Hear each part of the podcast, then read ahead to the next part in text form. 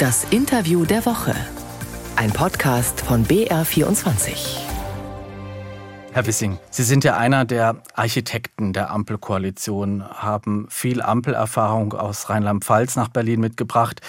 Jetzt, zwei Jahre später, Halbzeit der Bundesregierung, steht die Ampel sehr schlecht da. Schlechte Umfragewerte, die politische Konkurrenz fordert Neuwahlen, der Berg an Problemen ist riesig. Was macht das mit Ihnen? Einer, der die Ampel im Bund mit auf den Weg gebracht hat, trifft Sie das? Ich arbeite jeden Tag aufs Neue an guten Lösungen. Wir haben Regierungsverantwortung in einer schwierigen Zeit und am Ende wollen wir daran gemessen werden, wie wir unser Land vorangebracht haben. Und deswegen hilft es nichts, jetzt äh, kurzfristig auf Umfragen zu schauen, sondern langfristig richtige Entscheidungen müssen getroffen werden. Aber frustriert Sie das nicht, dass die Stimmung so schlecht ist und so viele der Ampel wenig zutrauen inzwischen? Nein, als wir eine Ampel in Rheinland-Pfalz gemacht haben, 2016 eine ähnliche Entwicklung erlebt. Da gab es dann auch erst Verunsicherungen. Viele haben sich die Frage gestellt, ist das die richtige Konstellation? Kann man innerhalb eines Ampelbündnisses erfolgreich sein? Diese Fragen, die sind im Land genauso aufgetaucht, wie sie jetzt im Bund auftauchen. Aber am Ende ist doch immer wieder eines richtig. Wenn man die Herausforderungen annimmt, vernünftige und kluge Entscheidungen trifft, die Bürgerinnen und Bürger sehen, dass das Land in guten Händen ist, dann wird ein Bündnis auch bestätigt. Und die Ampel in Rheinland-Pfalz ist wiedergewählt worden. Manche in der FDP proben den Aufstand und wollen, dass die Liberalen die Bundesregierung verlassen. Es soll eine Mitgliederbefragung geben. Das Ergebnis wäre für die Parteispitze zwar nicht bindend, aber trotzdem wäre eine Spaltung in der Partei für die Parteispitze ja verheerend. Wie gefährlich oder riskant schätzen Sie das Ganze ein? Es ist in einer Demokratie nie gefährlich, wenn lebendig diskutiert wird.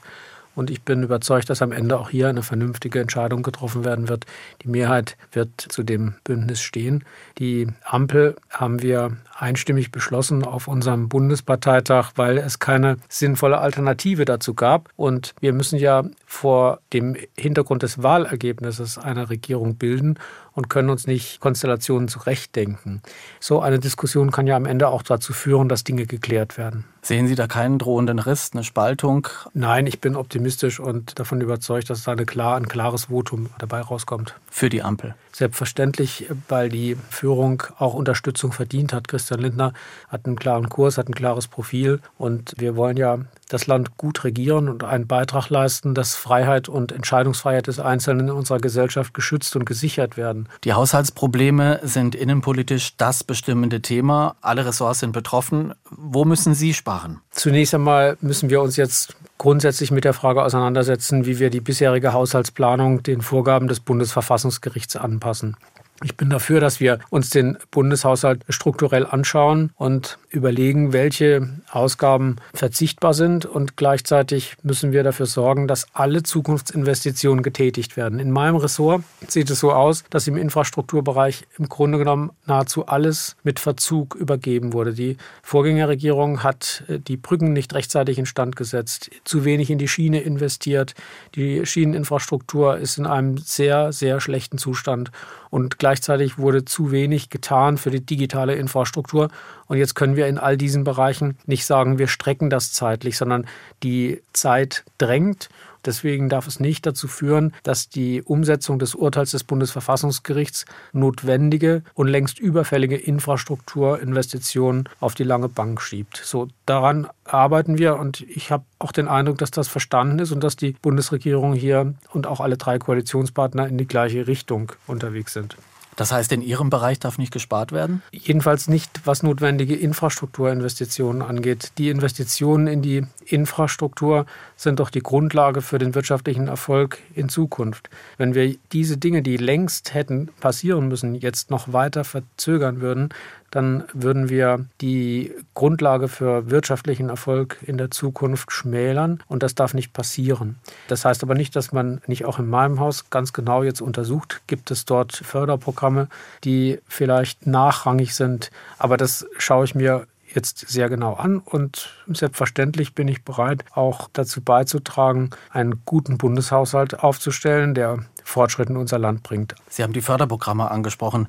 Welche stehen auf der Kippe? An was denken Sie? Da kann ich gar keine konkreten äh, Dinge nennen, weil wir uns das im Einzelnen genau anschauen müssen. Ich glaube, viele Dinge werden wir prüfen müssen, aber es ist jetzt nicht der Zeitpunkt, über Details oder Einzelpunkte zu reden, sondern wir müssen als Regierung insgesamt ein Konzept erstellen, wie wir den Haushalt 2024 in Einklang bringen mit den jüngsten Vorgaben, die das Bundesverfassungsgericht jetzt gemacht hat. Es ist ja die erste Entscheidung zu dieser Frage.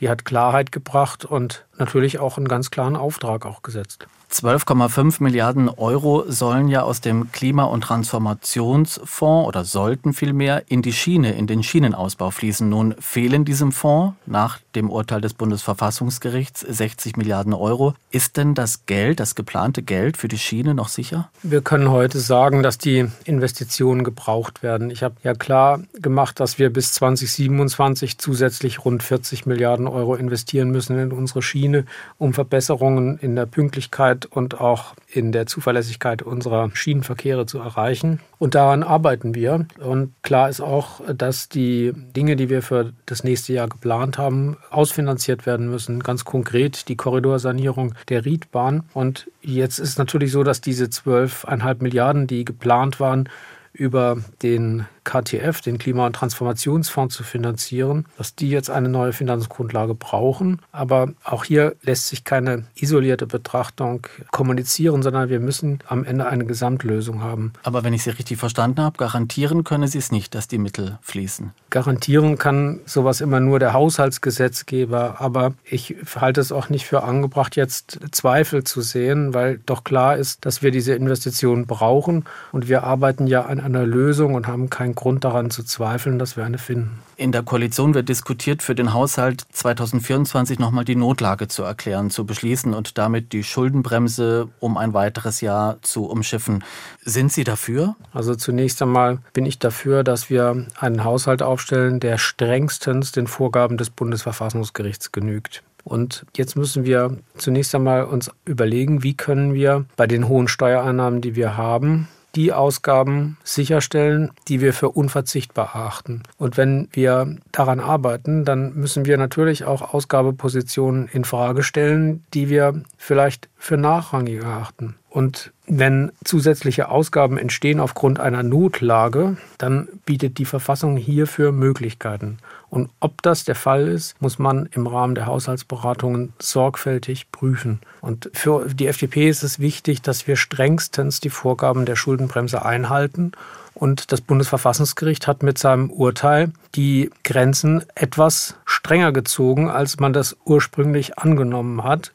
Und wir wollen, dass diese Grenzen streng beachtet werden. Aber die Bundesregierung könnte sich ja etwas Luft damit verschaffen, noch einmal die Notlage zu erklären und damit ja auch Luft für Sie, für Ihr Ressort und für die vielen Vorhaben und Projekte. Also die Schuldenregel ist nicht dazu da, dass Regierungen sich Luft verschaffen, sondern die Schuldenregel ist dazu da, dass sie strikt eingehalten wird, um Grenzen der Verschuldung eben vorzugeben. Und eine Notlage kann immer nur dann beschlossen werden, wenn tatsächlich eine Notlage besteht. Es liegt ein Vorschlag auf dem Tisch, und zwar umweltschädliche Subventionen abzubauen. Das Umweltbundesamt spricht hier von einem Umfang von 65 Milliarden Euro. Circa die Hälfte davon lasse sich zügig problemlos einsparen, heißt es.